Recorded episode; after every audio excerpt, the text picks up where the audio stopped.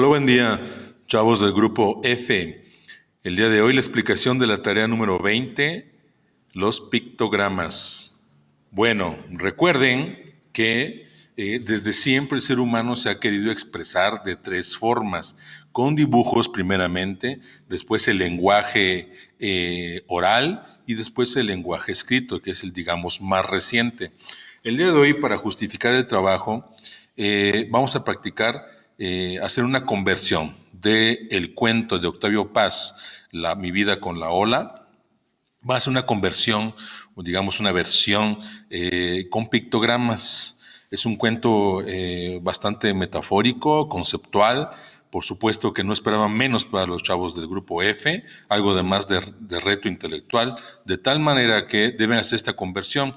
No hay realmente un mínimo de pictogramas a usar lo que sí es que no deben omitir todos los sucesos. En pocas palabras, un pictograma puede resumir una oración, ¿de acuerdo? Entonces, mientras no se pierda la estructura original del cuento, tú puedes hacer los pictogramas que quieras. Te recomiendo que lo hagas en una hoja blanca y después lo pegues, que lo hagas a una sola tinta, ya sea negra o azul. Evita el rojo, por favor o también una hoja cuadriculada de cuadro grande para que te sea más ordenado. Una vez terminado lo pegas en tu cuaderno, pones datos eh, generales, el título, pictogramas y tomas una foto y entregas. Recuerda, no hay un mínimo, pero mucho menos hay un máximo.